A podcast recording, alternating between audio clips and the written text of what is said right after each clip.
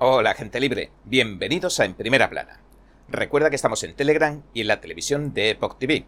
Bien, después de escuchar durante ocho días los testimonios de ambas partes, 30 senadores del estado de Texas votaban el sábado. Absolvieron al fiscal general del estado, Ken Paxton, de 16 de los 20 artículos que podrían desencadenar su juicio político. También desestimaron mediante votación el resto de los artículos que quedaron en suspenso, es decir, cuatro, unos dicen que se trató de un complot fallido del establishment demócrata y republicano contra Paxton. Otros, que cometió una larga serie de presuntos delitos y que, por lo tanto, debe ser despojado de su cargo sin importar lo que digan los tribunales ni la justicia. Así que la completa absolución de Paxton ha provocado una avalancha de reacciones tanto positivas como negativas. Pero, ¿qué ha pasado en realidad? ¿Y los hechos no importan? Bien, entremos en materia.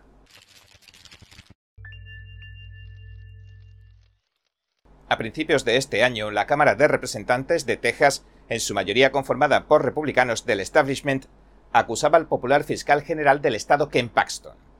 Aprobaba por 123 a 21 20 artículos o presuntos cargos en su contra, para enjuiciarlo políticamente. Le acusaban de abuso de poder y soborno en muchas de sus variantes. El fin de semana los senadores del Estado, después de escuchar los testimonios, votaron tanto la validez de los artículos de la acusación como si Paxton debería abandonar o quedarse en su cargo, y ambos partidos votaron el sábado siguiendo las líneas partidistas. Según la ley, se necesitan unos dos tercios del Senado, es decir, los votos de 21 de los 31 senadores, para aprobar cualquiera de los artículos. La aprobación de uno solo de estos artículos hubiera posibilitado automáticamente que a continuación se votara para destituirle. Pero eso nunca pasó. Nunca se alcanzaron los 21 votos necesarios. Es más, aunque en un primer momento varios republicanos del establishment habían votado hace meses para comenzar el juicio político contra Paxton, ahora solo dos republicanos permanecían junto a los demócratas y votaron en su contra. Los senadores Robert Nichols, del Distrito 3, y Kelly Hancock, del Distrito 9. Pero para ser más puntillosos todavía, hay 31 senadores estatales en Texas. Sin embargo, solo 30 senadores, 18 republicanos y 12 demócratas, pudieron votar sobre los artículos del juicio político, porque a la senadora Angela Paxton, la esposa del señor Paxton, le pidieron que asistiera pero que no votara de acuerdo a las leyes. Los cargos que se le imputaban al principal abogado del Estado a Paxton, que salió reelegido para un tercer mandato en noviembre de 2022, se centraron en que supuestamente utilizó su oficina para ayudar a un promotor inmobiliario de Austin, Nat Paul, que se encontraba bajo investigación federal. En junio incluso acusaron al señor Paul de cargos federales por hacer declaraciones falsas a los bancos, aunque en ningún momento se hace mención al señor Paxton o se le relacione. No obstante, en junio, cuando se acusó al señor Paul, el fiscal general ya llevaba un mes suspendido de empleo o en licencia administrativa hasta que se resolviera el proceso por su supuesta mala conducta. El sábado después de que lo absolvieran y recuperara su cargo, escribió en Twitter lo siguiente. Hoy prevaleció la verdad. Los políticos difamadores o sus poderosos benefactores no pueden enterrar la verdad. Lo he dicho muchas veces, busquen la verdad, y eso es lo que se logró. El vergonzoso juicio político que ha orquestado la administración Biden con el presidente liberal de la Cámara, Dave Phelan, y su farsa judicial, ha costado millones de dólares a los contribuyentes, ha perturbado el trabajo de la Fiscalía General y ha dejado una mancha oscura y permanente en la Cámara de Texas. Instrumentalizar el proceso de destitución para resolver diferencias políticas no solo está mal, es inmoral y corrupto. Además de estos mensajes, el señor Paxton también habló muy directamente a la administración Biden, a quien ha culpado en repetidas ocasiones de mover los hilos del juicio político detrás de escena. Le advirtió en el mismo comunicado que se fueran preparando para lo que les espera a partir de ahora. El fiscal general escribió lo siguiente. Para acabar, puedo prometerle a la administración Biden lo siguiente abróchense los cinturones, porque no voy a dejar de combatir sus políticas ilegales. No vamos a permitirles despedazar la Constitución y violar los derechos de los tejanos. Van a acabar rindiendo cuentas. Hay que dejar claro que el fiscal general del Estado, de la Estrella Solitaria, no ha recibido apoyo de ninguna entidad del Partido Republicano, incluida la Asociación Republicana de Fiscales Generales. No lo recibió antes, ni durante, ni al final de todo el proceso, ni tampoco ha recibido ninguna palabra de felicitación después de que se impusiera como indiscutible vencedor del mismo. Solo lo ha recibido del presidente Trump y de su base de votantes MAGA. Su abogado, Tony Busby, apareció en una entrevista de Fox News después del juicio político y habló tanto de los motivos como de las cuestiones de fondo del fallido impeachment. Dijo lo siguiente. La prensa tejana y nacional se ha pasado tres meses condenando a Ken Paxton solo por insinuaciones y rumores. Y hemos tenido muchos dramas en Texas hasta que tuvimos la oportunidad de interrogar a los testigos. Y cuando eso ocurrió, el caso se vino abajo. Y quedó más que claro que todo de lo que acusaban a este fiscal general, a nuestro fiscal general de Texas, era completamente falso. Y así el asunto salió como tenía que salir. Fue un juicio justo. Al final, la gente prestó juramento, y al final se interrogó a la gente, y probamos que todo era una completa farsa. ¿Cómo empezó todo? El señor Busby aseguró que se trató de un montaje político, que empujaron grupos de presión o de intereses especiales, y en los que también participó, echando más leña al fuego, la prensa liberal del Estado. Todo comenzó cuando Ken Paxton despidió a un grupo de fiscales que trabajaban para él. Entonces, estos denunciaron su supuesta mala conducta al FBI. El FBI escuchó y creyó a Ryan Bassar y a sus compañeros, pese a que no aportaron ni una sola prueba de las presuntas irregularidades que denunciaban ni hablaron bajo juramento alguno. De hecho, Bassar admitiría todo esto durante su testimonio. Además, y esto es importante aunque ya lo hayamos mencionado, el señor Paxton salió reelegido por tercera vez en 2022, después de aplastar en las primarias a su mayor competidor, George P. Bush. El abogado resumió todo esto en la Fox diciendo lo siguiente. Y cuando llegaron a la corte, los pusieron bajo juramento y les interrogaron. Todo se desmoronó por completo. Así que una de las cosas que mostramos fue que cuando todo esto comenzó, el régimen de Bush se involucró. Sabemos que George P. Bush reactivó su licencia de abogado.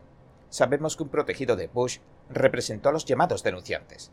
Sabemos que un grupo de presión afiliado a los Bush estaba presionando a muchos de los representantes para que votaran a favor del juicio político. Así que esta es una victoria aplastante para Ken Paxton y las bases de Texas, y estoy muy orgulloso de haber formado parte. Y la absolución provocó una avalancha de reacciones tanto positivas como negativas. Unos días antes de la votación, el señor Trump llamó a Paxton uno de los fiscales generales más duros y mejores del país. Poco después de que se conociera la noticia de la absolución de Paxton, el expresidente Trump volvió a intervenir felicitándolo y criticando el juicio político. Tras pedirle que presentara su dimisión a Dave Phelan, al presidente de la Cámara de Representantes de Texas, al que atribuyó lo que calificó como un proceso vergonzoso, escribió lo siguiente. Felicidades al fiscal general Ken Paxton por una gran e histórica victoria del tamaño de Texas.